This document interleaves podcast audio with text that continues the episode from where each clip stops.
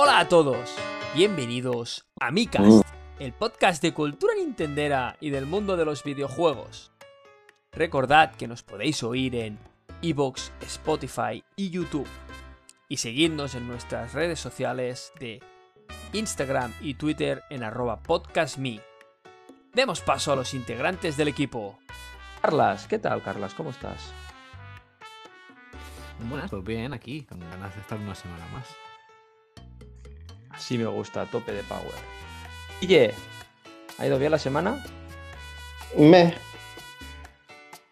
¿Me? Me. ¿Qué significa me? Porque eh, ¿Significa mierda de semana?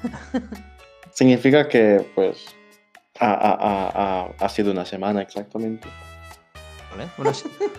una semana más, una semana más de abril como cualquier año. Ah, fantástico. Ya que estás por aquí hablando, ¿qué tal, Tuca, tu semana? Yo muy bien, porque ha sido San Jordi, me he comprado libros, hay vídeo nuevo en Bibliotuca. Ya empezamos, ya empezamos con, ya empezamos con el spam. ¿Cómo se nota que son pareja estos dos? Rubén, pon algo de cordura en esta presentación, por favor. ¿Cómo ha ido tu semana? Pues muy bien, y mucho mejor hoy que Videotuca ha subido un vídeo nuevo, la verdad. No me puedo quejar para nada. Y como bien comentaba Marta, una semana muy, muy buena, la verdad, con mucho sol, mucha calma y además con el San Jordi por, por en medio. Y una oportunidad, pues esto, para comprar libros y supongo que para hablar de cosas, ¿no? ¿Cómo estás tú, José? Pues muy bien, con muchis- muchísimas cositas entre manos, eh, con ganas de, de grabar el podcast, de conducir este programa. Y bueno, Va, explica la, la novedad de ayer de tu, de tu directo. ¿Qué ¿quieres que explique? Que con- ¿Dónde llegaste ayer? que con el- en empezamos con el spam muy temprano. Claro, Pues lleguemos a Master posición 2500. del mundo. Yo lo siento, pero ¿qué, qué es un máster? ¿Es algo sexual o...? Es que no sé de qué estáis hablando. Eh, categorías, en las categorías que tiene Pokémon para, para el competitivo cuando tú estás eh, en rankeds que le llamamos nosotros, cuando tú estás haciendo las clasificatorias. Ah, Es ahora entiendo. Y está, está muy emocionado porque ahora está en posición 2500 del mundo. Hostia, Bueno, pero eso es- es de enfermos, ¿eh? Sí, muy enfermos hoy. No nos alargamos más, pasamos a nuestro boletín de noticias como cada semana. Dentro música.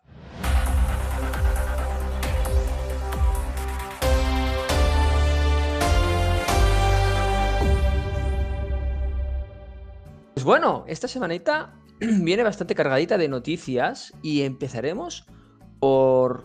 No sé si será un drama, si será una alegría. Guille, cuéntanos qué, noti- qué noticia nos traes. Pues tengo un drama muy heavy. Es una noticia muy triste. Me gustaría guardar un minuto de silencio porque se ha anunciado la versión coleccionista del juego de Shin-Chan, Crayon Shin-Chan en Japón, juego que no va a llegar a Occidente. Por ahora. Y Me estás confirmando los peores augurios. O sea, aparte de que no llega, encima sacan una edición coleccionista. Una edición coleccionista súper guay, con una caja coleccionista, un libro para pintar. Bueno, no para pintar, no, es un artbook. Lo que pasa es que hay páginas en, en blanco y negro y pensaba que era para pintar, pero no. Un cuaderno y un- una tarjeta para descargarte la banda sonora. Lo que da rabia es que es todo muy bonito, ¿Podemos pero no lo tendremos nunca. ¿Podemos confirmar que estás ahorrando para viajar a Japón? No voy a hablar de mi vida privada. Ah, Guille, hay páginas que importan desde Japón. El problema es si el juego va a estar en multilanguage o no. Pero si tiene inglés, te lo podrías comprar. Bueno, mira, cojo el Google Translate y cada vez que quiera hacer algo lo meto allí. No, no sé, a ver, el juego costará 50 euros en Japón, la versión coleccionista costará 69 euros. Bueno, convertido a yenes, obviamente. Y la verdad es que está súper bien considerando que te incluye el libro de los concept arts, te incluye un cuaderno para que dibujes, te trae la, la caja coleccionista, te trae la banda sonora y el juego, en plan, estaba súper bien. Am, pero bueno, nos deja un mal sabor de boca porque no lo podremos tener nunca. Bueno, yo, yo, aquí, yo aquí no descartaría nada porque creo recordar que Dragon Quest, el Builders 2, también pasó lo mismo, solo salió para Japón. La, la presión fue tan alta que al final eh, se vieron obligados a, a sacarlo para el resto del mundo siendo un éxito. O sea, que parece mentira que el público tenga que presionar a una compañía para sacar un videojuego a nivel mundial y no a nivel local. Y no descartes nada, porque a lo mejor no sale en las mismas fechas, pero yo qué sé, a lo mejor en- a finales de año estamos hablando de que Shinchan llega a, a Europa como una de las noticias y tú estás aquí saltando de la alegría. Vale, pues hasta ese día estaré de luto. Bueno. Bueno. De luto a medias. Venga, vamos a, vamos a seguir porque no todos son noticias tristes, ¿no, Guille? Tienes algo bastante, bastante interesante que, está por llegar de un juego que sale próximamente. Sí, el Pokémon Snap. Han ido sacando cada día novedades. Y digo, porque de verdad han sacado novedades casi de manera diaria. Han sacado trailers nuevos en Japón, donde se ven las animaciones de los Pokémon y están chulísimas. No sé si la habéis visto alguna, lo he retuiteado en Twitter alguna vez. Que es una animación que se hizo, se hizo viral, que es un Charpido, que es un Pokémon tiburón persiguiendo a Squirtle. Squirtle sube encima de Lapras y Lapras espanta al tiburón. No sé si os suena, No. pero bueno. No, pero voy a mirarlo en directo mientras hablas. Igual, igual, lo estoy buscando ahora mismo en tu Twitter.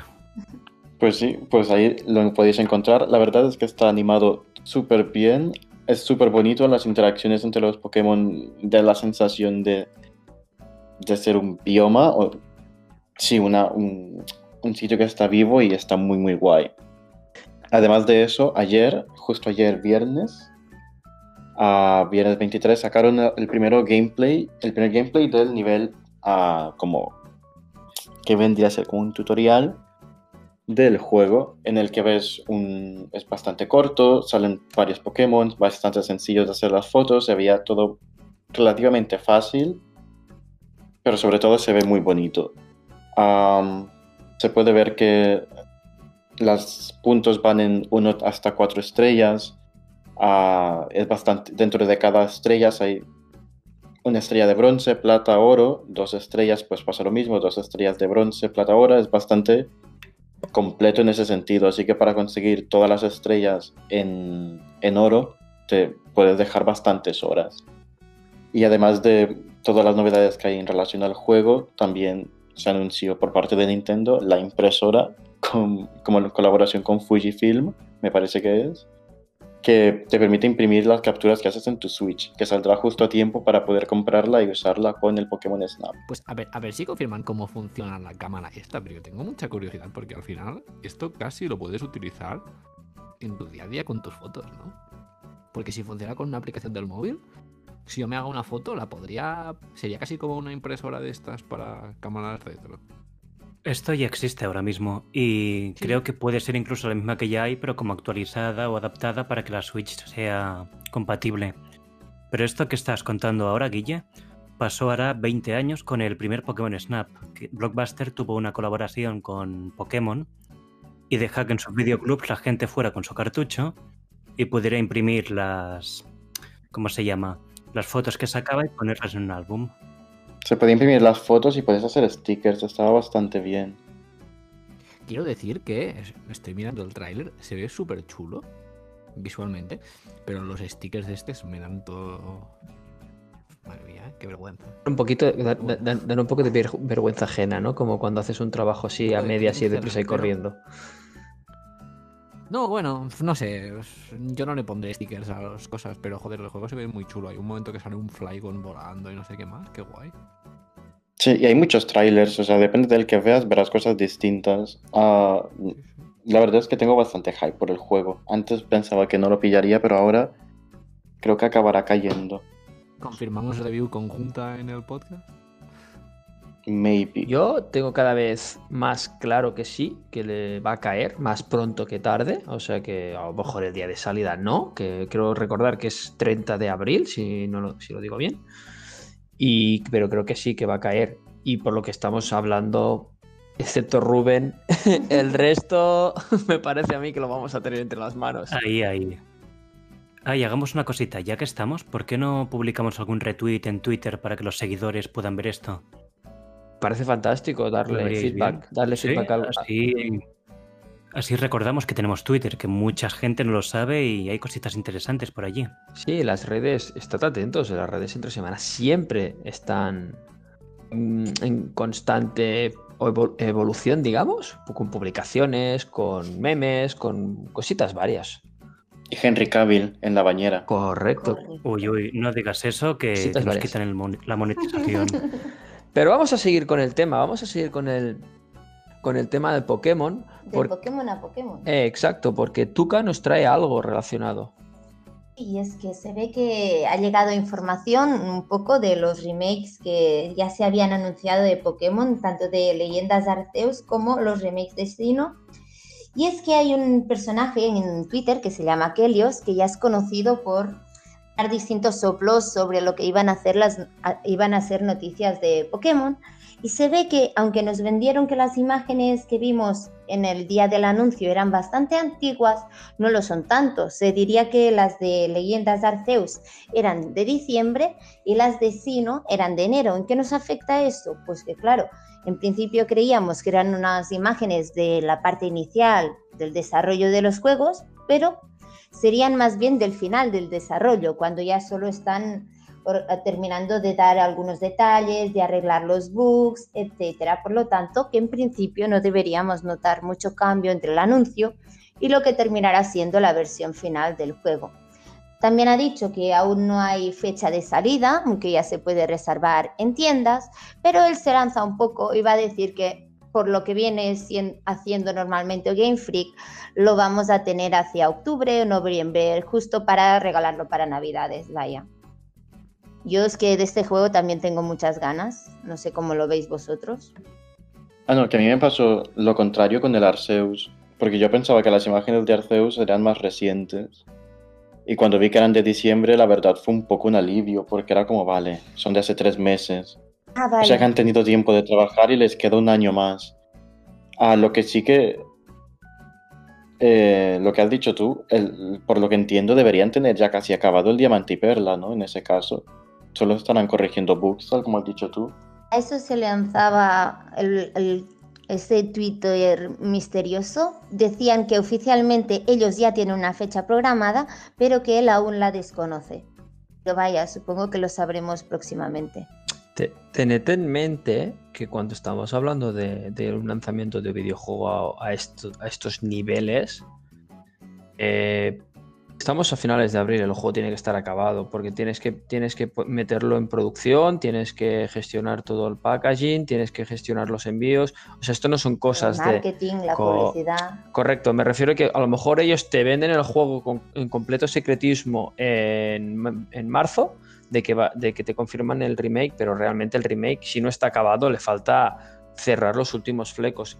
Creo yo, a nivel, yo, yo, yo lo, lo, hablo desde mi punto de vista profesional, en el que muchas veces tú ves el final del, del producto, pero el, trabajo que hay detrás empieza muchos meses antes y tú no informas de, de, lo que tienes hasta el final del, del, mismo, ¿no?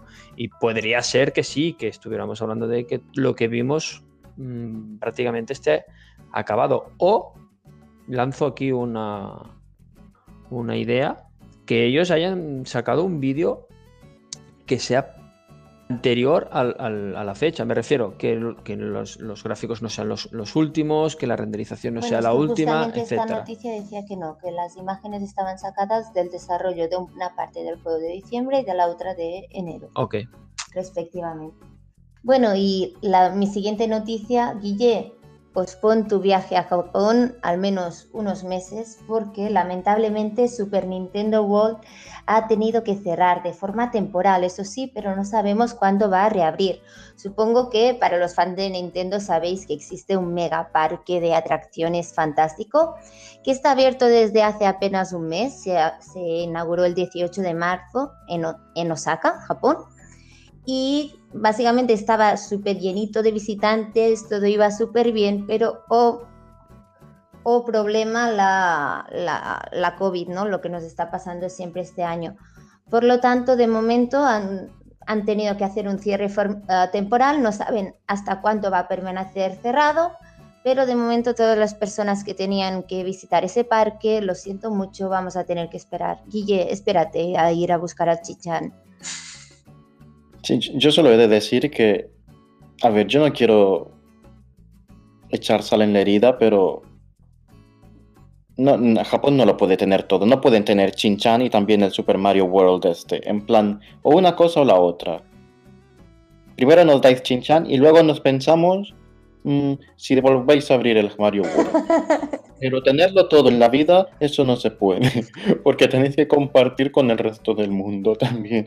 Súmale al parque Universal Studios, que también está en Osaka, donde está todo el pueblo de Harry Potter y el castillo de Hogwarts que lo tienen todo. Nos llevan años de ventaja. Años. Sí, sí. Pero bueno, eh, Japón es Japón, es la cuna de todo este universo, es la cuna de todo este riquismo que nos ha unido a nosotros, que nos ha movido durante años y que nos sigue alimentando con videojuegos, mangas, animes, eh, cosas varias. Y bueno, yo les daría un poquito de cancha, porque como decidan cortar el grifo, nos vamos a quedar, nos, nos, vamos a quedar sin nada. Así que cuidadín, cuidadín con eso. Y hablando de locura, que es lo que ya habíamos comentado anteriormente, cuando nosotros estuvimos en Japón, eh, hablemos sobre eh, Pokémon Go. Y aquí es donde os traigo yo mi noticia, porque allí se vive muchísimo en Japón el Pokémon Go. Y es que ahora reviven e, un, evento que ya hubo anteriormente, donde regresa el Team Rocket, ¿vale? Donde volveremos a poder derrotar a Giovanni. ¿Vale? ¿Esto, ¿Esto qué significa? Pues que vuelve Giovanni con su Zapdos oscuro. Eh, nos lo podemos encontrar en las Poképaradas, enfrentarnos a él y derrotarlo, así como también a sus tres secuaces. ¿Vale? Eh, la dificultad de estos enfrentamientos no es la de un, la de un recluta cualquiera, porque Arlo, Sierra y Cliff pegan unas hostias que como panes, o sea, difícil, son difíciles. Y Giovanni, más de lo mismo. Es un, eh, es un evento que eh, estará hábil desde el 22 de abril y no sabemos bien bien hasta cuándo hasta cuándo seguirá abierto. Así que, bueno, y te, estate atentos que a lo mejor damos la noticia más adelante o no, ya veremos. ¿Vale? No sé, ¿jugáis Pokémon Go vosotros? ¿Qué contáis del Pokémon Go? ¿Os gusta? ¿No os gusta? Yo juego de vez en cuando. Yo jugué cuando justo el día que salió y, y después intermitentemente he seguido jugando, pero bueno es entretenido, pero a veces da palo lo de tener que socializar a veces. Caminar, ¿no? Caminar es un poquito lo que, lo que motiva, lo que desmotiva, perdona. Yo he de reconocer que he jugado muchísimo, pero a lo mejor llevo medio año en que sí que estoy muy desconectado. Pero hasta, hasta la fecha, realmente, si no cada día, prácticamente cada día, al menos lo habría para hacer los mínimos. Pero últimamente sí que me, no me ha cansado, pero no, me aporta la, adicción que, tenía antes para mí. Seguimos con la ronda de noticias. Nos vamos esta vez a cambiar completamente de tema porque Rubén nos tiene que hablar de una cosita muy interesante. ¿Qué nos cuentas, Rubén? Exacto, vengo a hablar de cartón, tal como suena. No sé si recordáis qué es Nintendo Labo, alguno de vosotros. Pero es que se trata de un juguete que creó Nintendo en base a cartón, donde el propio, la propia niña o niño construía pues un juguete y de él podía jugar con la consola con funciones que se aprovechaban tanto del mando como de la propia base de la Switch. Lo que ha pasado ahora recientemente, a la cosa de, de menos de un mes, es que la web del producto Nintendo Labo se ha visto cerrada. Por lo que se ha comentado, el producto es probable que después de la próxima novedad que sacarán, se queden ya con la última, que no tengamos nada más de aquí al futuro. Y también es normal porque este producto, pese a que yo considero y le tengo mucho amor, pese a que yo considero que es un producto de mucha calidad y un producto muy interesante, sí que es verdad que no encaja mucho con el precio que tiene y su valor rejugable y demás, dado que cuando se monta ya no se puede desmontar. Y eso ocupa sitio al final y, y se echa a perder rápido porque no deja de ser de, de cartón. Por no comentar que estaba valor, valorado en más de 60 euros en muchos de sus packs, cosa que como es normal ha hecho que el producto pues deje de tener atractivo para muchas familias. También digo que es una pena porque este producto había tenido mucha conectividad con títulos de Nintendo y esto es muy loco, pero es que Nintendo Labo era compatible por ejemplo con Super Smash Bros., con Mario Odyssey. Hemos tenido también juegos VR para, para el kit de Nintendo Labo. Y también tenía sus propios juegos que eran muy interesantes, desde un piano hasta pues un juego de, de mechas. Así que nada, no sé qué, pensáis, si estáis contentos con esto, tristes o, o, indiferentes. Es que ni frío ni calor, porque a mí no me ha llamado nunca la atención el Nintendo Labo, pero he de reconocer que la idea la encuentro súper original y buena. Desde mi punto de vista, pero bueno, no me afecta mucho que se cierre. A lo mejor si lo adaptan a Chin-Chan. Exacto. Si lo adaptan a Chin-Chan, el mundo se queda sin cartón y papel. A ver, a mí me hizo, me hizo gracia, pero es que es un puto cartón. Perdón por la palabra, ¿eh? pero es que. No sé. No le encuentro mucho jugo. Al final. Claro, le das a un niño de hoy en día un poco de cartón y te lo tira, bueno, Claro, te lo tira a la basura directamente. Es el cartón más caro que puedas llegar a comprar, posiblemente. Sí. Pero ves, lo que, sí, lo que sí que estaría guay es que, por ejemplo, cuando te compraras la Switch, pudieras desmontar la caja y fuera como un juego de Nintendo Labo. Lo habéis escuchado Hostia. aquí primero, si Nintendo nos daba la idea, recordad, lo he dicho aquí. ¿eh? Pero, Es- pero, joder, Es buena idea, es muy buena idea, ¿eh? Le das una segunda vida a la caja, tú. Yo qué sé. Sí, sí, porque al final las cajas solo Sí, sirven sí. para ocupar espacio. Bueno, no, no, no, no, no, no. Las cajas son las cajas y están para guardarse. Sí, es verdad. Ya, de- ya, de- ya debatimos esto un día. Exacto. Y bueno, seguimos con, seguimos con, nuestra, con nuestras noticias, donde al final te vamos a, a otorgar el título de corresponsal Monster Hunter, porque Carlas nos trae más novedades a tra- a- de este mundo de, de videojuegos que tanto le apasiona. Cuéntanos. A ver, si no tengo el título ya de corresponsal de Monster Hunter, no sé qué más tengo que hacer. No te voy a mentir. A ver, hace ya un mes que salió el juego, el Monster Hunter Rise, y ahora, pues, se sabe que a finales de abril, pues tenía que salir la primera actualización con mínimo dos monstruos nuevos. Y nada, Capcom pues ha convocado un- a los cazadores en una reunión, en un directo, el día 27 de abril a las 4 de la tarde, creo que es. Y se ha confirmado que habrá noticias sobre la actualización del Monster Hunter Rise y que además se presentarán más, más información sobre el Monster Hunter Stories 2 y está confirmado que también se verá el, sistema de combate de, de este juego que también que saldrá el 9 de julio. A ver qué tal, a ver qué, qué enseñan y también si enseñan un poco más la hoja de ruta del Monster Hunter Rise y poco a poco también ir viendo qué tal, qué tal funciona y qué tal va a estar el Monster Hunter Stories 2.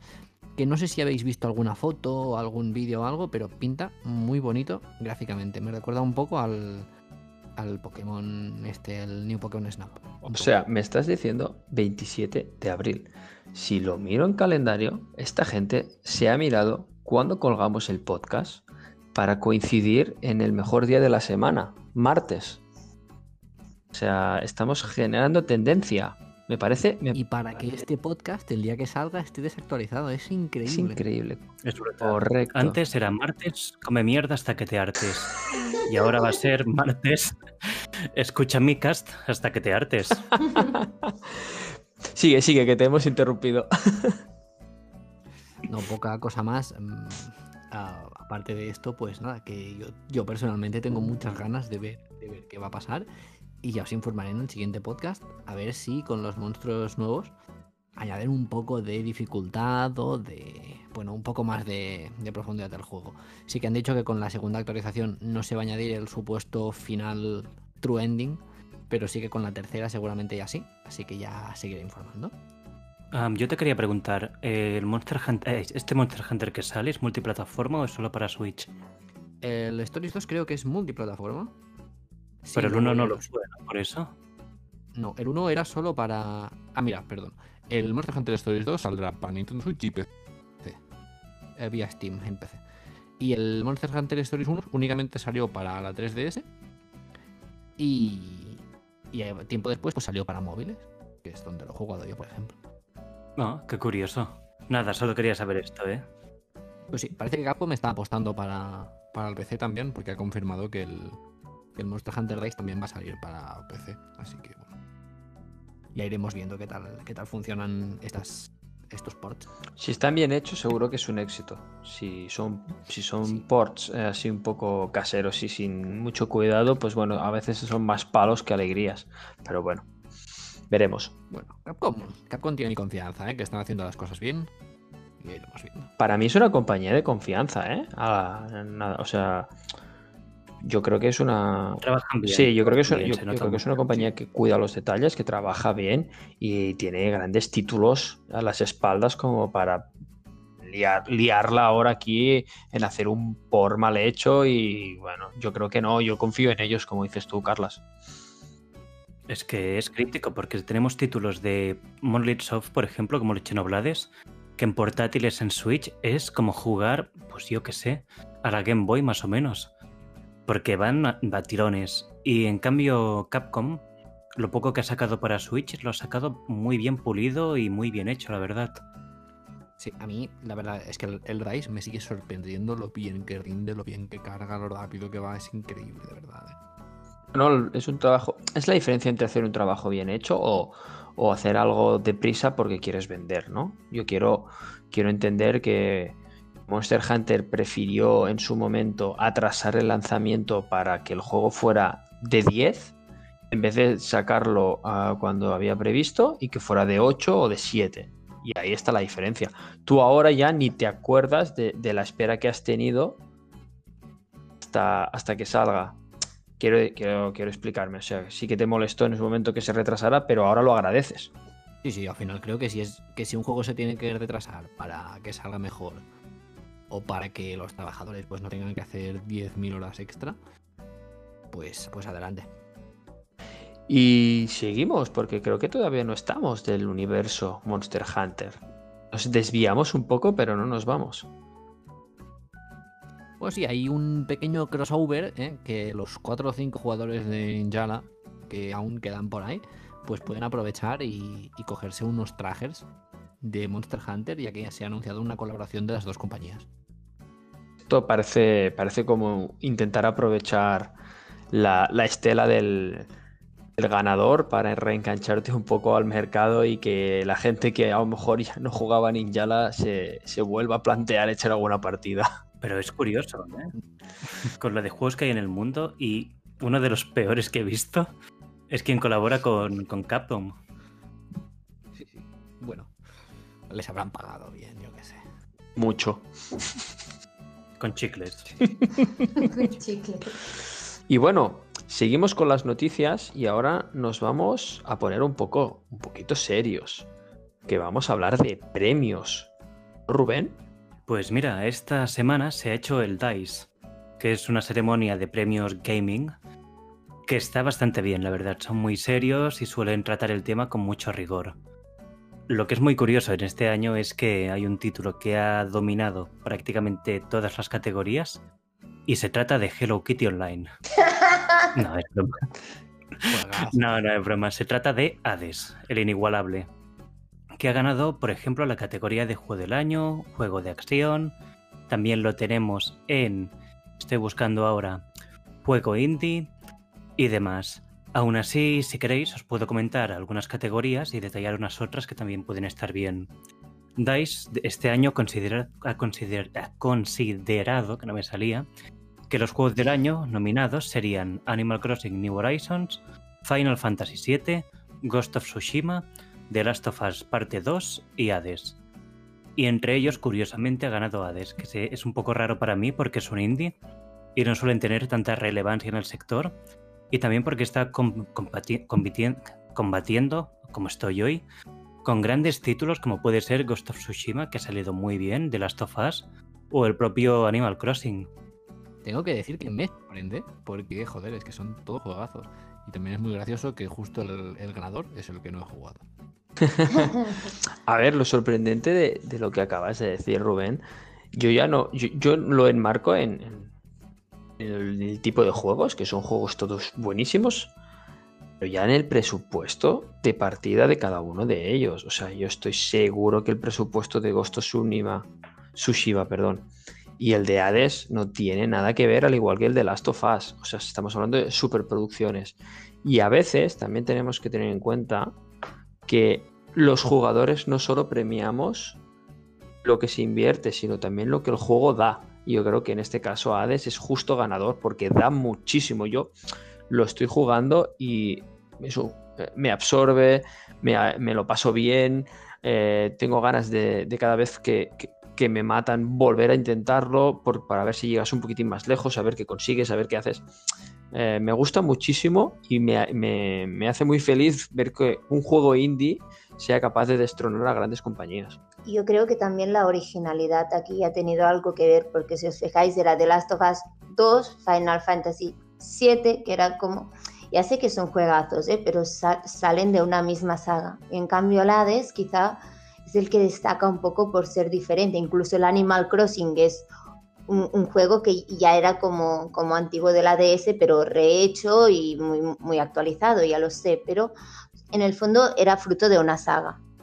Claro, se tratan de canons. Bueno, excepto Ghost of Tsushima, que es un juego curiosamente basado en Japón, pero hecho en Estados Unidos, que esto es algo que no pasa muy a menudo. Pues no, la Y verdad. que ha tenido muy, bien, muy buena aceptación en Japón, es gracioso. Porque Sí, sí, sí, es muy curioso.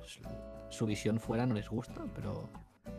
Pero sí, sí, incluso a los creadores, así como dato estúpido, a los creadores de Ghost of Tsushima los nombraron embajadores vitalicios de la isla de Tsushima. Hostia, Hostia, qué honor. qué honor y qué curiosidad. Sí, sí, sí. De, de lo que gustó el juego, es increíble. Pues ya podemos ver a Sony mudándose a Estados Unidos, ¿eh? porque últimamente, como todo lo japonés lo está como matando poco a poco, Correcto, a lo mejor te iba a decir eh, que a lo mejor es su salvación como compañía, porque yo, Sony, realmente creo que ha perdido mu- mu- mucho músculo en esta, en esta última década. Pero en, en Japón siguen reinando. Pensad que en Japón Microsoft no existe. Eso sí. Es cierto, pero el mundo es muy grande, ¿eh? Ya, ya, pero bueno. Con Japón se mantienen. ¿eh? Sí, Japón es la mitad de las ventas de todo prácticamente, que es de enfermos esto. Pero bueno, os comento más categorías si queréis, alguna más así como Sí, un sí. poco curiosa. Correcto, dale. Mira, en juego de acción, por ejemplo, teníamos grandes títulos como Doom Eternal, Neo 2, que es un juego que como es antes del COVID lo recordamos como si fuera de otro año, por ejemplo, pero no, es de 2020, o el propio Spider-Man. Pero entre todos ellos ha ganado Hades de nuevo. No hará falta que diga el porqué y demás.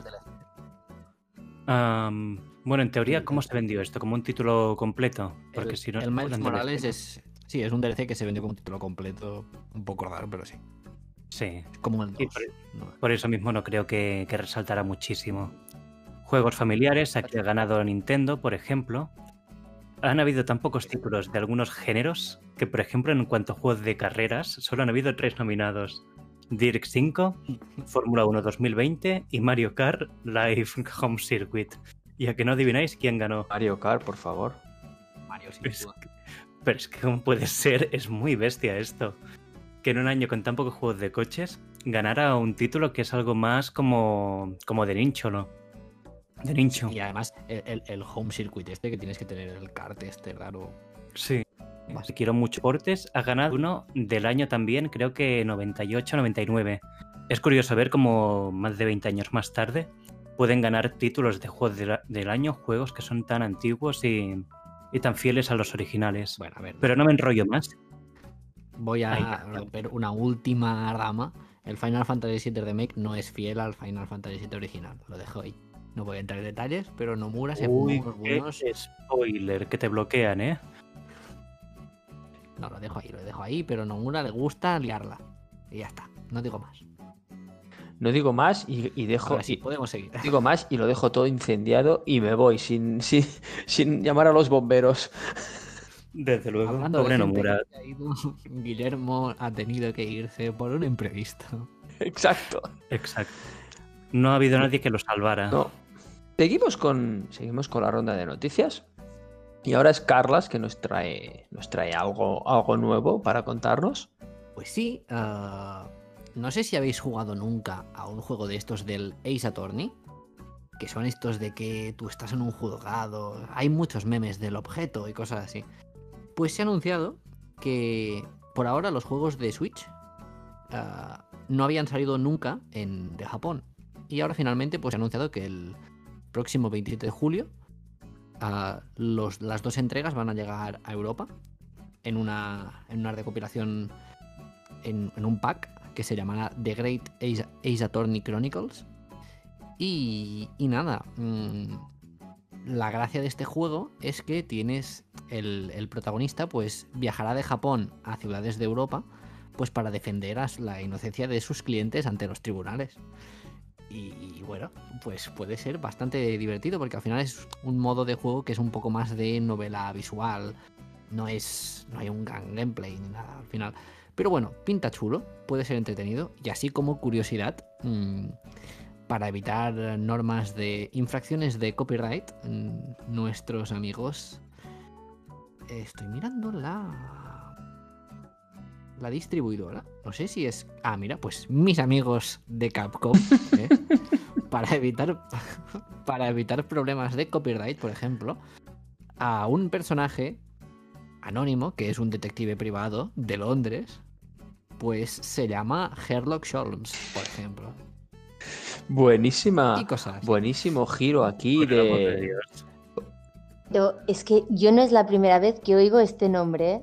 porque no sé sabe- si sabéis que ahora en Netflix se ha popularizado una serie de un ladrón que se llama ah, Alphonse Dupin. Está basado en una novela. Sí, Pues ayer en San Jordi arras- arras- arrasó una novela que era Alphonse Lupin contra Sherlock Holmes. Por lo tanto, no es la primera vez que se utiliza este recurso, ya os lo digo yo. bueno, está muy bien que la gente disléxica pueda escribir libros también. Sí, sí, No, es verdad. Eh, nosotros queremos a todo el mundo, a la gente disléxica. Confirmamos que, que- que la, dis- la dislexia es la mejor forma para evitar el copyright. Exacto. Pues, Confirmamos. pues entonces a mí no me van a. No, no o sea, nunca me van a banear por copyright porque soy disléxico al máximo. Eres Tilo, Igual que, yo, igual que yo. farmeador. Exacto, no soy Lito, sino Tilo Farmeador. marfeador. Tilo marfeador. Correcto, Tuca. Bueno, como último apunte, el juego va a salir a, a 39,99 euros cuando llegue a Play 4, Nintendo Switch y PC. Y además, pues habrá una edición especial a 60 euros. Y, y poco más. Esto es todo.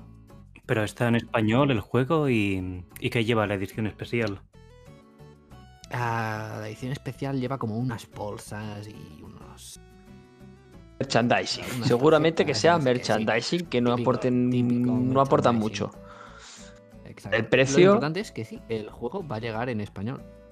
Ah, eso es muy bueno. ¿Vale? Pues eso sí que, eso sí que le da un Por puntito fin. más de Por interesante. primera vez. Hombre, si se viene a España el chaval y no está en español el juego, un poco chirriante. Pues eh, vamos a ir cerrando la ronda de noticias, no sin antes remarcar una cosa que, que a muchos de nosotros a lo mejor pues habíamos pensado que abrirnos una cuenta de Epic no hubiera sido nunca interesante, pero dando un poquito de continuidad al, debate de la semana anterior, nos ha llegado la noticia esta semana de que Epic Games abrirá una tienda de indies donde dentro de su catálogo habrá más de 200.000 títulos independientes. Así que Epic Games creo que la vuelve a, colar a todos los a todos los a todas las plataformas que, que se dedican a- al suministro de juegos, porque si ya si no lo sabéis os lo digo ya ahora, cada semana regalan un videojuego gratis. Algunas veces son más buenos, algunas veces son más malos, pero yo quiero recordar que durante el confinamiento pues, se pudo adquirir Civilization. Así que, bueno, hay de todo. Y con esta ah, tienda de juegos indie, realmente para mí se vuelven a poner ah, muy, muy, muy bien posicionados como vendedores de videojuegos. No sé qué opináis. Pues que es perfecto esto, porque dará mucha visibilidad a muchos autores independientes que publican sus títulos allí en esa plataforma. Y de esta manera se integrará con un montón de público que hay casual que va a poder llegar a más títulos que nunca. Eso siempre mola. Y al final es facilitar que el, que el consumidor llegue a juegos así indie más pequeños. Así que perfecto. Al final todo lo que sea facilitar, mucho más. Y todo lo que sea combatir contra Steam también. Porque a más competencia exista, pues mejor para, para el público. Sí, si no, no existirían estos juegos gratis.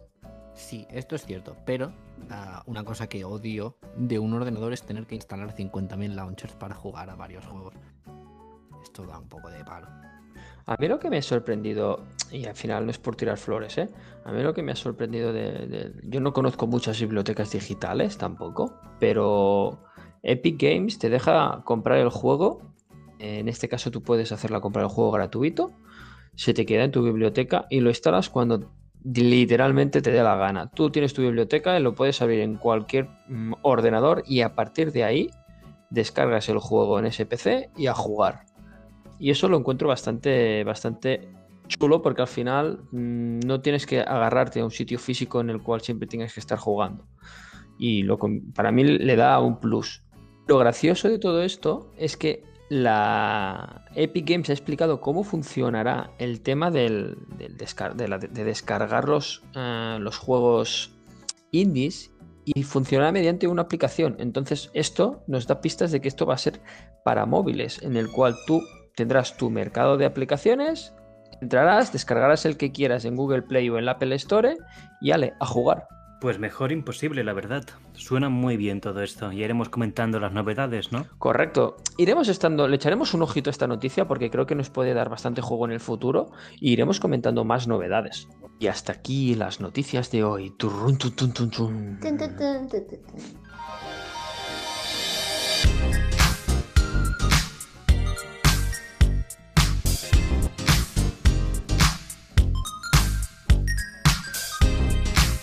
bueno, vamos a seguir, vamos a seguir un poquito con, con lo que viene siendo la estructura ya que seguimos en todos los programas. Y ahora nos, nos vamos a, a meter en, a debatir un poco, a comentar, a hablar de, de nuestro tema principal de hoy. Y el tema principal de hoy nos hace bastante, bastante ilusión un poquito a todos, porque quieras, quieras que no, lo conocemos todos mm, más o menos, pero todo el mundo sabe de videojuegos que vienen de una serie de anime o de un manga o de una película o de un libro. Las adaptaciones, básicamente, lo que vamos a comentar ahora nosotros.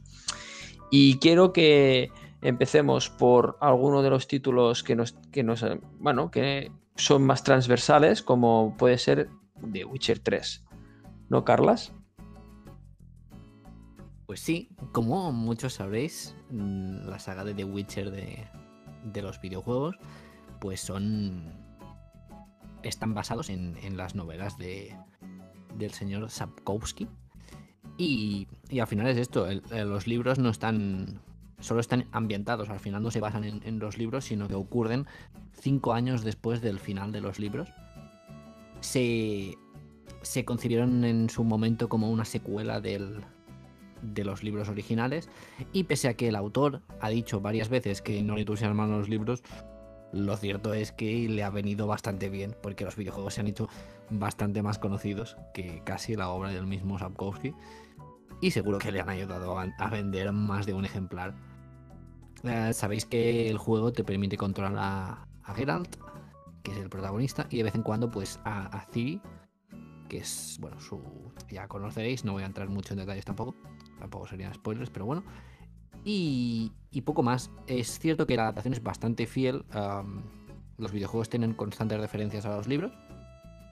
Y, y poco más. Sí que es cierto que, bueno, lo mismo que pasó con la serie de Netflix, pues en, en los videojuegos han adaptado un poco más al público a ciertas cosas. Por ejemplo, según el libro, Geralt es un señor tosco, desagradable, físicamente genera repulsión.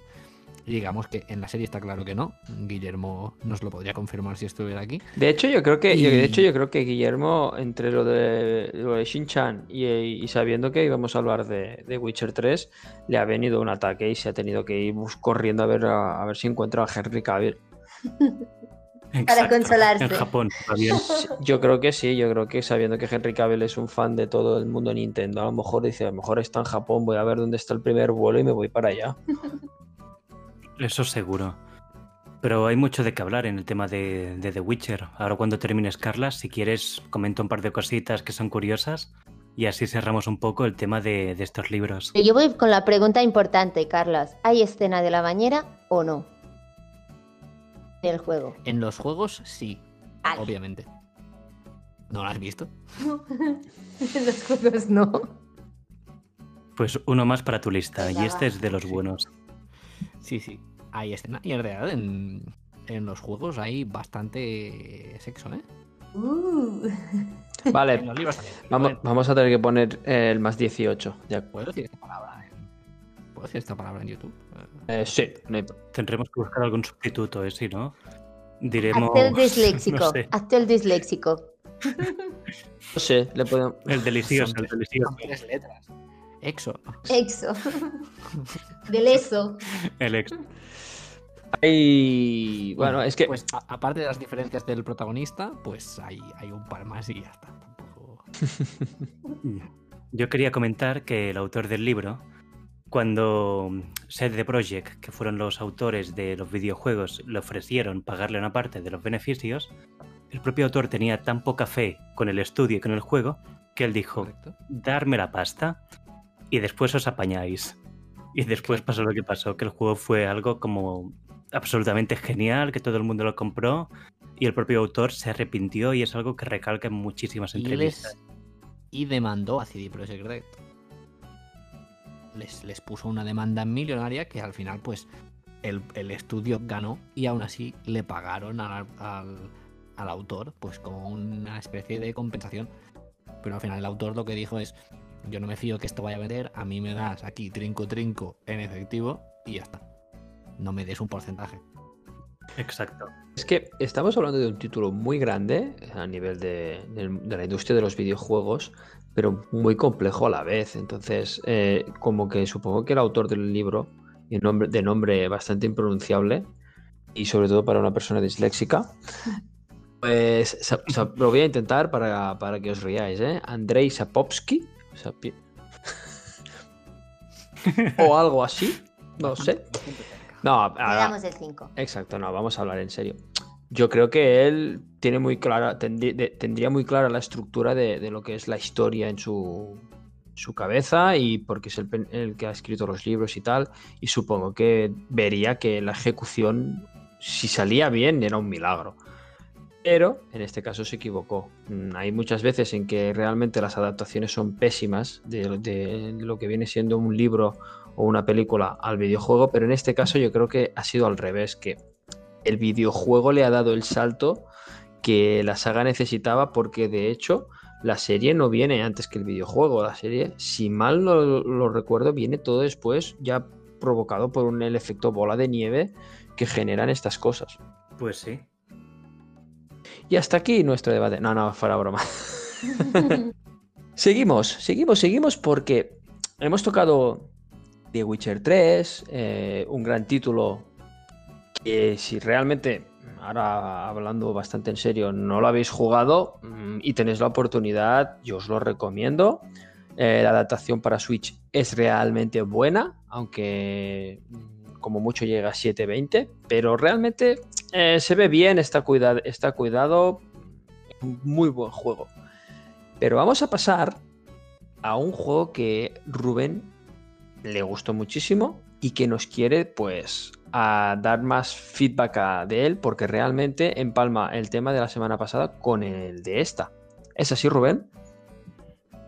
Exacto, es así. La semana pasada hablé de un juego que tiene niños muertos que huyen de su figura materna. A partir de aquí yo no entiendo cómo a nadie le interesó el juego ni nadie lo quiso jugar.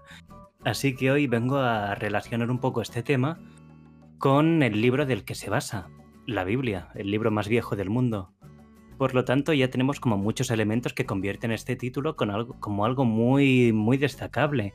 Y si alguien no quiere jugar a un juego bíblico que trata sobre niños muertos, pues no entiendo qué quiere jugar, la verdad. Pero fuera coñas. Am, Isaac está basado en un versículo de la Biblia que trata sobre el tema de, de cuando Dios le pidió a Abraham que sacrificara a su propio hijo. Esto es algo que me gustaría contar más a fondo, pero lo que pasa en verdad es que yo no, no tengo catequesis ni nada. Nunca he sido muy, muy devoto. Yo si quieres te la Aún así, explico. Yo, yo he pasado por un Ah, pues colegio religioso, no hay problema. Se ve que le pues piden, un le piden que haga un, realice una prueba de fe.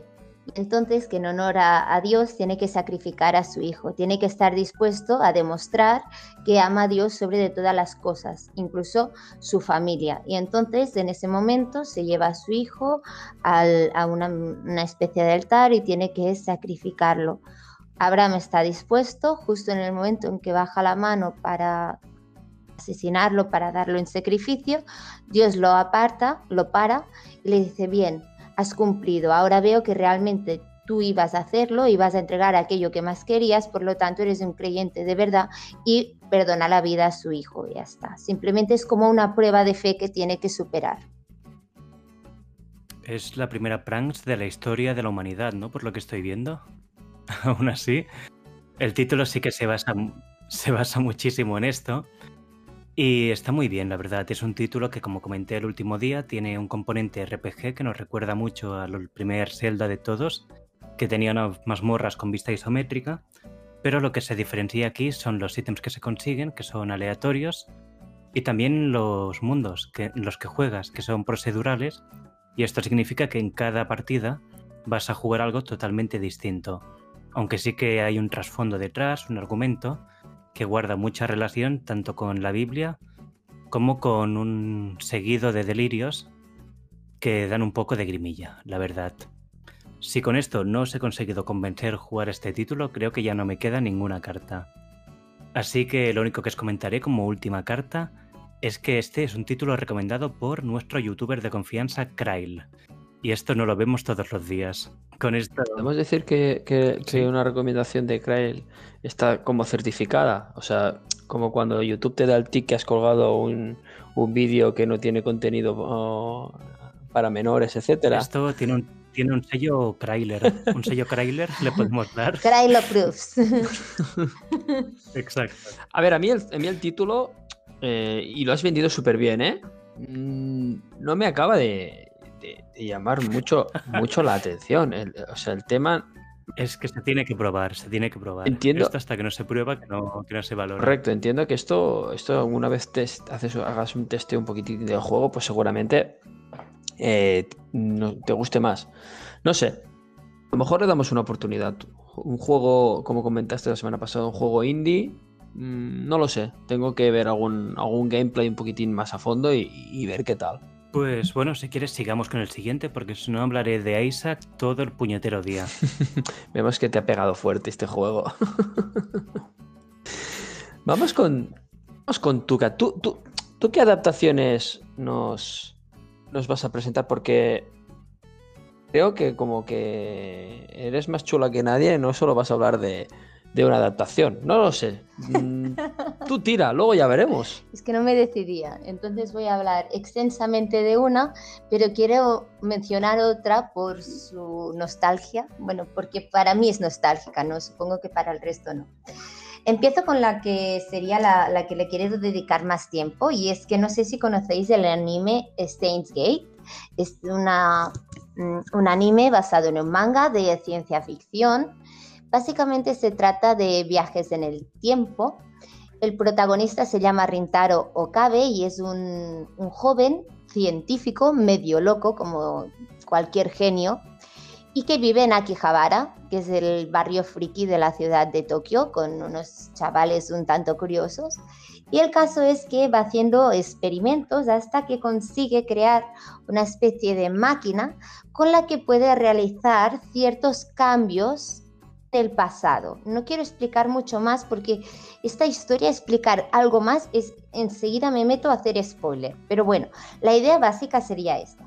El caso es que el manga salió prácticamente a la vez que el videojuego. El videojuego salió también en, 2009, igual que el, que el, manga, estoy hablando de en Japón, aunque ahora se ha realizado un, una nueva, un remake de este videojuego que salió en 2019, que se lo regalé a mi hermano porque soy la mejor hermana del mundo entero. Y este videojuego estaba pues disponible, por ejemplo, para Nintendo Switch. Y llegó a diferencia del Chinchan, este sí llegó a Europa, pero no en español, solo se puede jugar o en inglés o en japonés y es básicamente una novela gráfica, aunque sí que se tiene que reconocer que dentro del género está muy bien considerada. La parte inicial del videojuego es un poco cargante porque tienes muchos diálogos, tienes que entrar en la historia, tienes que dejarte llevar poco a poco, hay pocas elecciones, pero a medida que va avanzando el tiempo y si consigues adelantar, pues las decisiones que tomas van a definir cómo va a acabar tu historia y realmente los diálogos están muy bien hechos, son muy fieles al manga, incluso al juego original japonés y creo que realmente vale la pena. Tampoco quiero decir que no, estamos hablando de un juego que sea ah, cortito de jugar, sino más bien de un juego que sería de unas 25 o 30 horas y que claro, al tomar decisiones incluso puedes volver a jugarlo tomando decisiones distintas. Por lo tanto, creo que es un juego que para lo que, los que estéis interesados en los juegos de novela gráfica o que jamás hayáis visto un juego de este tipo, pues que es una buena opción para que podáis intentarlo. ¿Vosotros conocéis del anime o conocéis del juego? sí, el anime sé de él, lo he visto, me ha gustado muchísimo. Y mira que es un género que tampoco he tocado mucho en cuanto a animes, pero me ha, me ha enganchado. Tanto que puede que me planteara jugar el juego y todo si lo tuviera a mano. No. Así que mira, junto tu recomendación. Ah, pues ya le robaré eh, alguno de Krail. A ver, mm, recordar, no este sí que no llegó en español, ¿verdad? Este solo, no, no, solo, japonés e inglés. Por lo tanto, tienes que tener un buen nivel de idioma, eso sí. A mí es lo que mm, se me hace un poco más pesado, que tienes que leer mucho y evidentemente en inglés, porque de japonés ya no me entero de nada. Yo me he visto la serie, me gustó mucho y el juego tal vez. Tienes que pensar que en el juego es como si tú pudieras tomar las decisiones que toman los personajes en el anime, que ya te vienen dadas, ¿no? Por ejemplo, qué mensajes o qué cambiar del pasado, etcétera. O a veces decisiones que parecen pequeñas o poco importantes, por el efecto mariposa, que ya viene siendo uno de los protagonistas de la serie, también pasa lo mismo en el videojuego, termina cambiando algo muy grande. Y del otro juego que quería hablar, si me permitís, o queréis añadir algo. No, no, espera, espera, es que me dicen por el pinganillo. A ver si es verdad que has hablado de eh, Japón, has nombrado, no sé, mm, me ha sonado. Estamos invocando a alguien. Sí, eh, Guille. ¿Es algo que decir? Hola. Hombre. O sea, Marta te ha invocado hablando otra vez de Shinchan. Te has cabreado con la noticia de Shinchan y has vuelto con. Pues por la de Henry Cavill de antes. ¿Cómo me lo he perdido? Nada, hemos estado hablando de The Witcher sin ti para que realmente no lo pasaras mal pensando en lo que conlleva hablar de The Witcher. Lo siento. Madre mía. Bueno, bienvenido, re bienvenidísimo de nuevo y continúa, Tuca, que te hemos cortado. Bueno, este es el juego que quería presentar así como media novedad porque es de 2019, pero luego recuerdo un juego muy nostálgico para mí y es que yo no lo jugué, lo curioso es que yo nunca lo jugué, pero siempre veía cómo lo jugaban mi padre y, mi hermano. Y es que se trata del juego del Señor de los Anillos, que se popularizó muchísimo. Ellos lo jugaban con el ordenador, creo recordar, aunque puede que, que estoy hablando de hace tiempo, ¿eh? Ah, y, era maravilloso verlos jugar los dos juntos ahí matando orcos como si no hubiera mañana. y tengo muy buen recuerdo de ese juego y de algunas batallas que se les se atascaban ahí. Y es que yo creo que hubo una batalla que tenían que defender una muralla que se tiraron, si no fueron seis meses ahí intentando matando orcos, no, no, fueron nada, fue un montón de tiempo. Y, lo recuerdo este juego con mucha nostalgia. En este caso no estaría basado en, exactamente en, en los libros, porque sí que la adaptación estaba muy, muy, muy, era muy, muy próxima a las películas y estaba la fecha de lanzamiento muy cerca de, de la de las películas. Por esa razón no quería darle el protagonismo como si le he dado a, a Steins Gate. No sé si lo conocéis de este juego, ¿alguien se acuerda? Que soy de una generación muy antigua ya. Yo he jugado al Shadow of Mordor, pero no creo que sea este el que comentas, pero hay varios juegos basados en...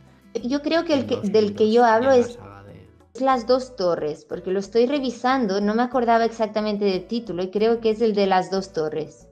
Debía ser un juego de Play 2 o, o así, ¿no? Más o menos. Sí, sí, estoy tirando muy para atrás, ¿eh? pero muy para atrás, que mi, mi hermano era niño. Kyle era niño, Los buenos 2000. era niñito. Ahí estamos hablando mucho de Krail, ¿eh? Espero que no nos demande por, por usar su nombre y No, demás. lo estamos invocando. Yo lo he intentado liar hoy para que se uniera. Algún día, algún día. Algún día. A ver, lo que decía Carlas, eh, El Señor de los Anillos es una gran saga, en este caso de libros, que se adaptó al cine y del- de los cuales han ido sacando periódicamente videojuegos. No recuerdo eh, las, eh, los lo que equivaldría a los tres primeros libros, La Comunidad, eh, Del anillo. eso, perdón, La Comunidad del Anillo, Las Dos Torres y El Retorno del Rey, con una curva de dificultad muy alta. Eran videojuegos de los, a mí me gusta llamarlos, llamadme viejo, de los de antes, en los que te tenías que partir la cara, no había internet, eh, para pasarte los enemigos tenías que intentarlo una y otra vez. Y bueno, eh, tienes, que, tienes que dedicarle, dedicarle tus horas. Por mi parte, creo que las adaptaciones son buenas. Son bastante fieles, los personajes y el universo está bien adaptado. Y para lo que era aquel entonces, los gráficos eran muy buenos. Claro, si los miras hoy en día dices, pero vaya churro. Pero en aquella época recuerdo que nos quedábamos fascinados en plan, guau, qué bien hecho está este juego. Mira la batalla, mira los orcos, qué realistas.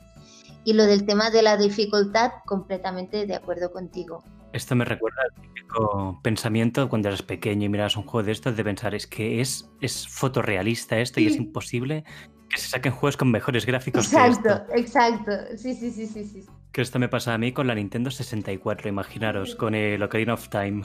Que hablamos del año 98, 99.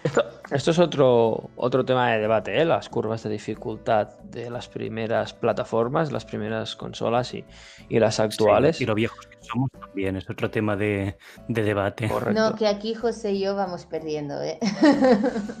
o ganando, Bueno, bueno. O según ganando. como mires. Depende de cómo lo enfoques. Y bueno, pues ahora me toca el turno a mí, como habéis podido comprobar. Yo me he dado el capricho de tocar una, un tema que todo el mundo conoce. O sea, no lo voy a decir todavía, os voy a dar un poco de suspense, pero estamos hablando A ver si adivinamos. Exacto, estamos hablando algo de, de algo parecido como lo que pasa con Pokémon, ¿no? O con lo que pasa con Mario eh, a nivel de, de videojuegos. Todo el mundo, todo el mundo conoce al protagonista del el anime, del manga que, que voy a hablar yo. Y no es otro que Dragon Ball. Dragon Ball ha sido una de las adaptaciones más bestias de una saga de anime, de manga a videojuegos. Estamos hablando de que tiene 61 juegos en todas las plataformas habidas y por haber que, hay, que ha habido desde, desde el año 95. O sea, es una cosa alucinante lo de Namco Bandai. ¿Estas aceptaciones son fieles? ¿No son fieles? Para mí mm, han aprovechado el tirón de los protagonistas para generar videojuegos de lucha. Con historia, sí, pero la historia es muy difícil que sea fiel precisamente porque es una historia que durante eh, los años han ido avanzando. Entonces tú no te puedes coger un videojuego del año 2005 y pretender que sea fiel a la realidad porque la historia, pues bueno, es como es y todos lo conocemos. Así que No sé, yo creo que aquí podéis, podéis darle vosotros también vuestro feedback a- al tema porque Dragon Ball da para, da para mucho. Tía, es que es preocupante la de títulos que han sacado. Es que si sacan un OnlyFans ya no me extrañará porque es que están sacando que dos títulos por año a este ritmo. Eh, tranquilamente. He visto vacas que dan menos leche que, que esta franquicia.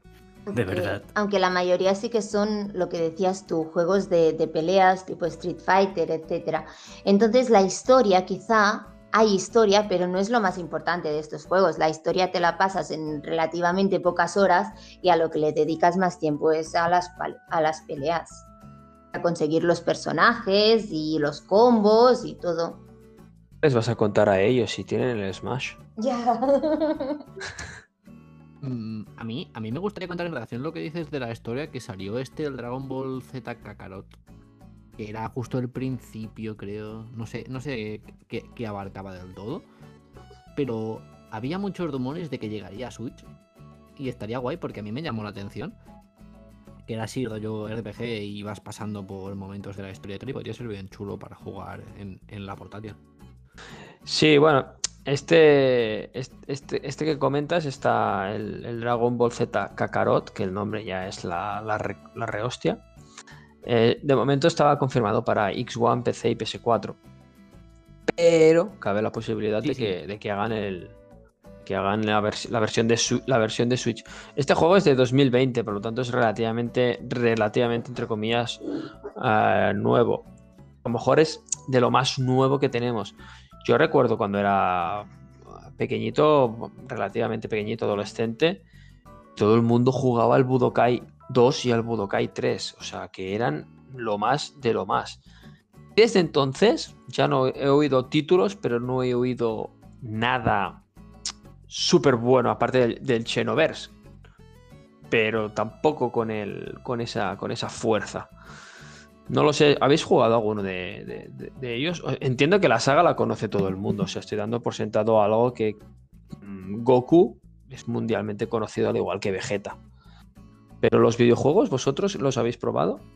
Yo me siento un poco virgen con esto porque es que nunca he tocado un juego. Y si lo he tocado, no me ha gustado. Pero todos son gustos, la verdad. Y yo es que en Dragon Ball tampoco he sido muy fan toda mi vida. Así que ya me podéis echar del podcast, del grupo y bloquear en redes. No, no, te queremos, te queremos igual. Lo que pasa es que realmente tus puntos negativos van increciendo, porque Pokémon tampoco. No lo sé, ¿eh, Rubén? Nos recomiendas juegos de niños muertos. Bueno, a ver, yo, mira, os diré una cosa. Me compré un piso con 24 años. Y no he jugado Pokémon ni visto Dragon Ball. ¿Casualidad? No lo sé. Eres un, a lo mejor. eres un caso atípico en la sociedad actual. No, yo creo que aquí también la, la edad, no nos llevamos muchos años, pero es que cuando nosotros estudiábamos, si no habías ah, jugado o hablabas de Dragon Ball o de Pokémon, eras el pringao, eras, vivías debajo de, de una montaña, de una piedra, Sí, no sí, literalmente. Me estás describiendo. Cuéntame más cosas de mí. Yo, yo aquí quiero explicaros una curiosidad eh, para los que no lo sepáis, que esto lo descubrimos tú y yo en una, fira, en una feria del cómic eh, hace dos añitos, creo.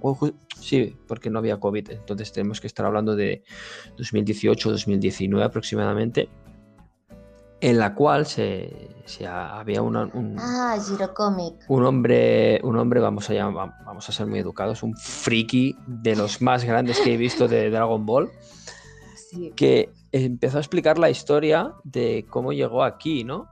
De cómo cambió el mundo del manga y del anime fuera de Japón. Correcto. Y tenéis que pensar que no recuerdo los años exactos, pero estaríamos hablando alrededor del año 95 o por ahí, en el cual eh, TV3 decidió comprar la serie sin tener pajolera idea de lo que estaba comprando. Compró una serie de dibujos, la doblaron y se dieron cuenta de que cuando, corrígeme Marta, porque tú también te acuerdas bastante, se dieron cuenta de que no la, no habían comprado entera, habían comprado una parte. Y entonces, en los colegios empezaron a aparecer los niños con sus continuaciones inventadas. O sea, se les fue completamente la olla a los chavales, les gustó tanto que la gente hizo sus fangames, digamos, ¿no? No, no, bien, no bien, bien fangames, pero sí que, que se inventaron las continuaciones. Bueno, y porque el manga no había llegado, evidentemente, Correcto. porque es que Japón no entendía muy bien por qué esos raros catalanes estaban interesados en comprar una serie japonesa. Y se ve que era la- la primera vez que se exportaba, ¿no? Y, y las negociaciones fueron un tanto raras. Y por lo tanto había muchas cosas que no llegaron al completo. Y los fans las pedían, pero claro, sin pedir, pedir sin tan siquiera saber que existían como los cromos o el manga, las cosas que tenemos hoy en día tan relacionadas con Dragon Ball. Y todo empezó pues porque los chavales empezaron creándolo ellos, creando sus propios cómics a partir de lo que veían en la serie, lo dibujaban y creaban como el, el manga del episodio que habían visto. Y quedaron alucinados y eso se, los, se lo plantearon a la empresa responsable en Japón y dijo, bueno, pues vamos a muerte si a la gente fuera de aquí también le interesa eso, que pensábamos que solo era un producto local, pues vamos a venderlo y vamos a explotarlo. La verdad es que esta, esta, mm, este discurso del Giro Comic nos, nos pareció súper curioso. A mí lo que me... ¿Que ¿Quién es más friki, José? ¿El friki o el que van a- los frikis que van a escuchar al friki? Eh, yo creo que yo creo que esto esto va esto va por barrios y es parejo, ¿no? O sea, somos igual de frikis nosotros por ir allí y él por explicarlo. Pero lo que me lo, lo que me sorprendió de la historia es que en aquella época cuando se dieron cuenta de todo este boom social de los de los niños eh, en los colegios, en los parques, etcétera, empezaron a enviar faxes Sí. lo, que, lo, lo curioso que explicaba, claro, no había comunicación mediante internet porque no existía. Empezaron a enviar faxes al- a la compañía y una vez, o sea, me, eh, me parece que hablaban que como mandaban un fax cada semana y alguien de la compañía cogió y vio que había como 50 o 60 faxes de la misma persona diciendo, y cojones, ¿qué pasa aquí? ¿Qué- sí. están no pidiendo? contestaban. No contestaban ninguno. Entonces se pusieron en contacto con Cataluña y, y- y entendieron eso, ¿no?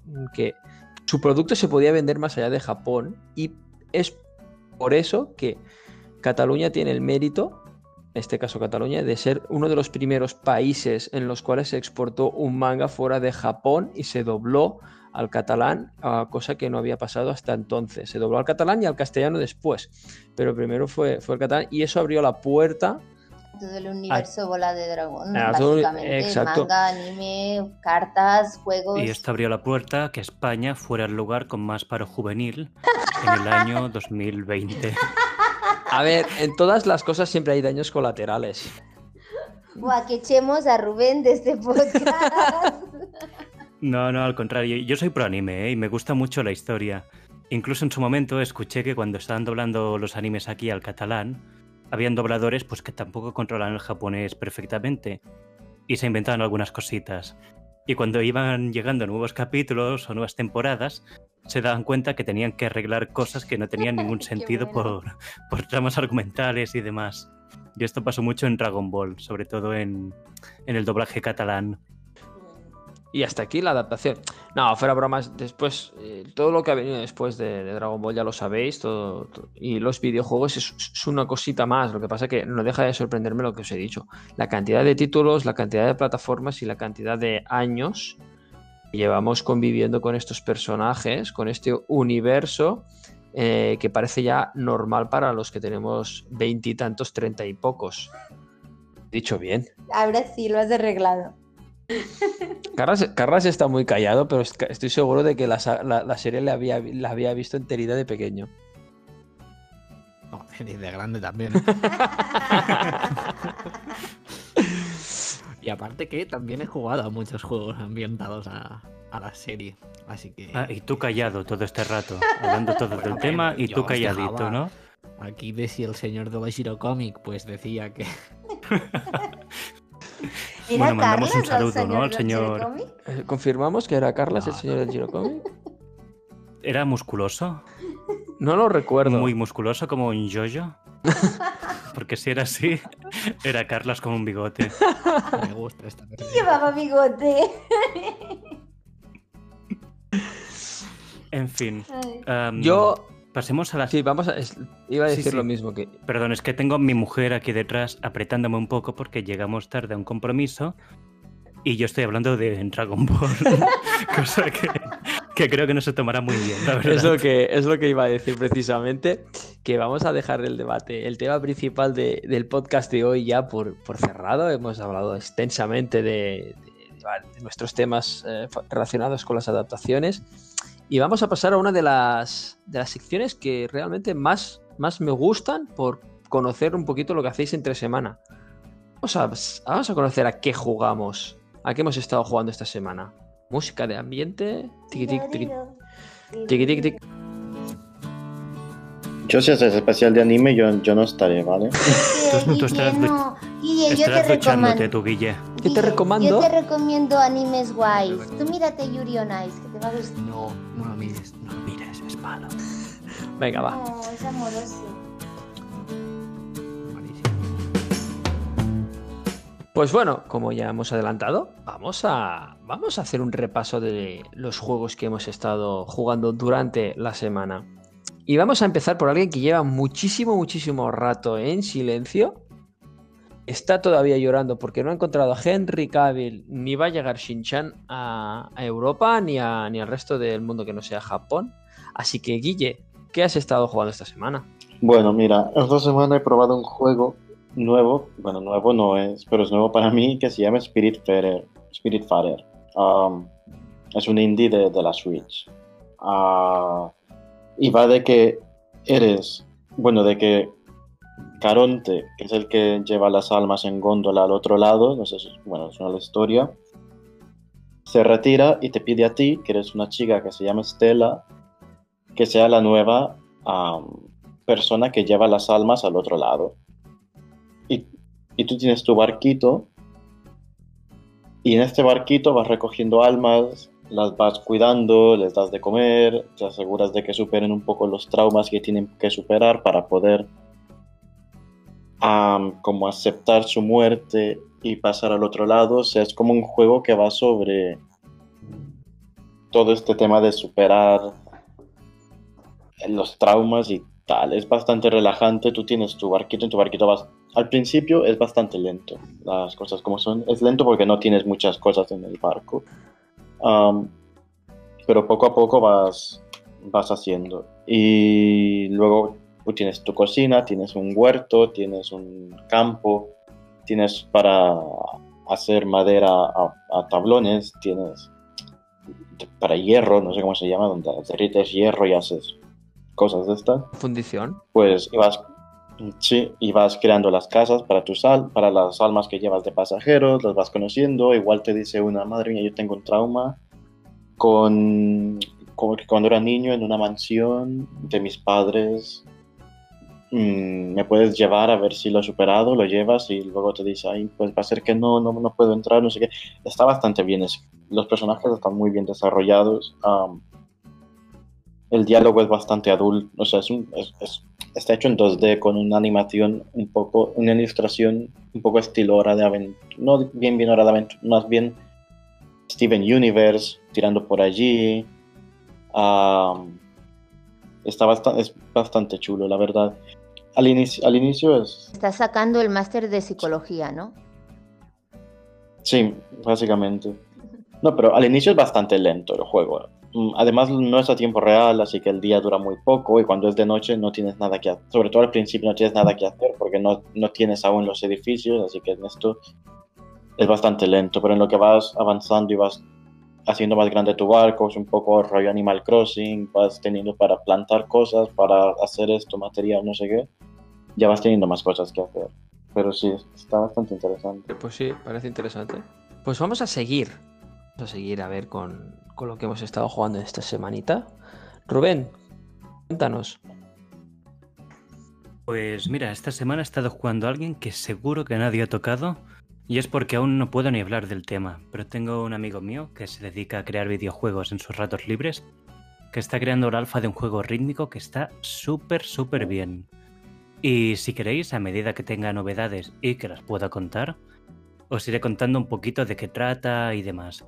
Es un juego con una temática súper simple, la verdad, y me recuerda mucho a Undertale en sus combates, que para gente que no sepa cómo son, se trata de que tú tienes una figura, en este caso un corazón, que se mueve esquivando elementos que salen dentro de un rectángulo que hay en la pantalla. Algo muy intuitivo, muy fácil, pero también muy desafiante.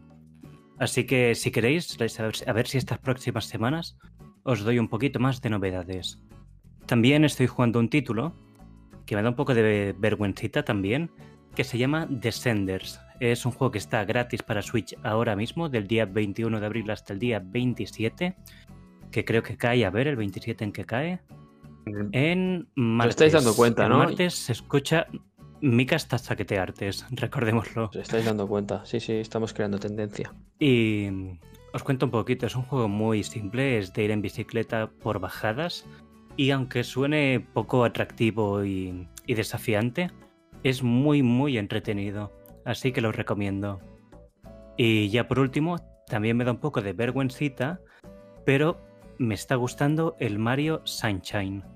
Es algo que no creía que nunca dijera en mi vida porque es como jugar a un Mario donde Mario ha consumido cocaína o, o esteroides incluso. Y es infumable por todas partes. Pero dentro de lo malo que es, me está gustando. Es un Mario, no es malo como tal. Bueno, es, es el peor Mario. Diría que incluso Hotel Mario era mejor. Podemos discutir un día, podemos, podemos hacer un ranking, ¿eh? Un día de, de- de Mario, o sea, da para, da para tres podcasts, creo yo, el tema de Mario. Sí, pero ya os digo, eh, me está gustando muchísimo el título cuando ya me he adaptado al esquema de controles y ya me puedo mover libremente como quiero. Y eso es lo que está molando más de- del título hasta ahora. Bueno, de... Y bueno, esta semana he jugado bastante, la verdad, con la tontería. que te iba a decir, que has vuelto, has vuelto por donde, por tus fueros, has vuelto por lo, por lo que... Mm, Sí, sí, me he vuelto gamer. Otra vez, porque nunca... Quien tuvo, retuvo, que se dice. Exacto. Bueno, pues vamos con Tuca. Vamos con, con la, con la eterna promesa del- de, que voy a jugar. He estado jugando a Organiza los juegos florales de tu Insti y no mueras en el intento. y he ganado. Pero aparte de esto, no, aparte de esto, mira, estoy a punto de comprarme el Stardew Valley porque ya he estado dando vueltas a la cabeza de que me gustó mucho ese juego. Y además, para los seguidores aquí del Hito Farmeador, he estado dedicando la mañana a arreglar su personajillo porque claro, ahora ya está en la categoría Master y no podía ir hecho unos zorros. Y ahora va trajeado con un look súper nuevo, súper exclusivo. Le he arreglado también su carta de jugador para que cuando aparezca en la pantalla todos dicen, oh, ¿quién es ese? ¿Cómo mola? Pues básicamente esto. Por lo tanto, también he estado jugando a Pokémon Escudo.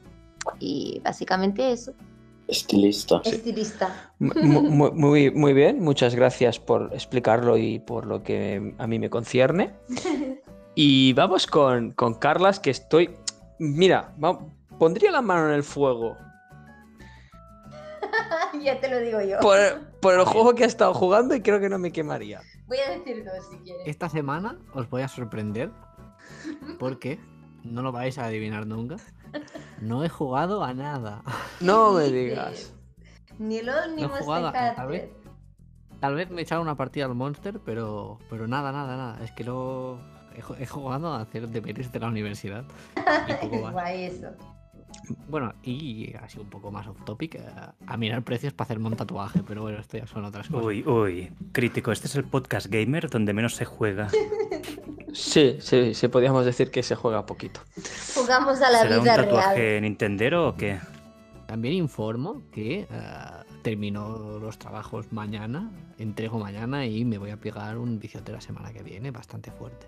Pues nos Yo cuenta. digo que serán, a ver, 20 horas. Le pongo yo esta semana al Monster Hunter. A ver, quiero jugar al LOL también un poco, pero... Pero sí, yo creo que unas 20 horas puede pasar, puede pasar. Sí, o sea, pueden caer tranquilamente 20 al Monster Hunter y 40 al LoL sin ningún tipo de problema y lo sabemos todos.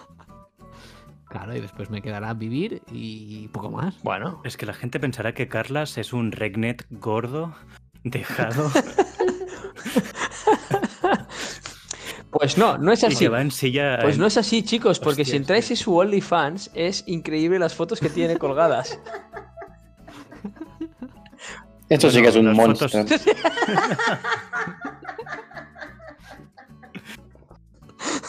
¿Quién, quién pudiera ser su Hunter? Hostia, pues Aquí van a salir clips para redes, pero, pero a cascoporro, ¿eh? Venga, va, vamos a ponernos serios que, que pobre Carla siempre estamos haciendo la broma del OnlyFans y no es verdad. O sea, no lo busquéis, por favor, porque momento. no es A verdad. ver, a ver, De si- momento. Si llegamos a muchos seguidores y lo piden, ¿vale? Por Twitter, sería planteable. Pero eso formaría parte de, de- de- de- de la, de la fa- de la faena. O sea, cuando podamos vivir de este podcast y la gente nos pida cosas, pues serán añadidos del contrato y será completamente lícito. A ver, si me hago uno personal, el 100% de los ingresos irían para mi persona. ¿eh? Correctísimo, no correctísimo. Estoy, estoy completamente de acuerdo. A ver qué opina tu madre de esto, pero. Va, que nos vamos por. Nos vamos por, por temas que no, que no tocan. Y pues solo quedo yo. Os voy a explicar eh, de forma egocéntrica total, porque no dejo que nadie me presente. Os voy a explicar a qué he estado jugando. Y esta semana ha habido un poquitín de variedad, ¿vale? No voy a hacer propaganda del. Spam. No, no voy a hacer la propaganda del spam, pero parte de lo que juego forma parte del, del canal, lógicamente. Y he tocado, pues, desde Pokémon Escudo haciendo rankeds, como hemos comentado justo al inicio del programa, a Zelda Link's Awakening, Pokémon Rojo, Fuego. Y también he estado jugando eh, Fornite un poquito y Hades. O sea, esta semana es bastante completita. La semana va cargadita de, de cositas. No muchas horas a todo, pero sí un poquitín, un poquitín, una pinceladita de, de cada cosa. Y bueno, veremos a ver qué pasa con el Pokémon Snap, porque sale la semana que viene. Así que mm, no lo sé. Veremos, veremos si hay sorpresitas la semana que viene en el grupo. sa- Sale el viernes. Correcto, creo que sale, sí, Qué fuerte. creo que sale el viernes, si es día 30, sale el viernes, correctísimo. Sí, sí, sí, sale el viernes. Así que, mm, por mi parte, como conductor de este programa, ha sido todo un placer y un honor. Recordaros que nos podéis seguir en nuestras redes sociales en arroba podcastme y que eh, encontraréis nuestros episodios regularmente con puntualidad suiza los martes, que estamos sentando precedente en todas las compañías de referencia del mundo de los videojuegos, así que mm, les vamos a tener que pedir un poquito de espacio porque somos los que hemos eh, decidido ese día como importante. No me alargo más, espero que tengáis todos buena semana. Todos los que estamos aquí, los cinco, los cinco jinetes del apocalipsis que hacemos este podcast, y todos los que nos estáis escuchando. Un saludo y hasta la semana que viene. Adiós. Bye.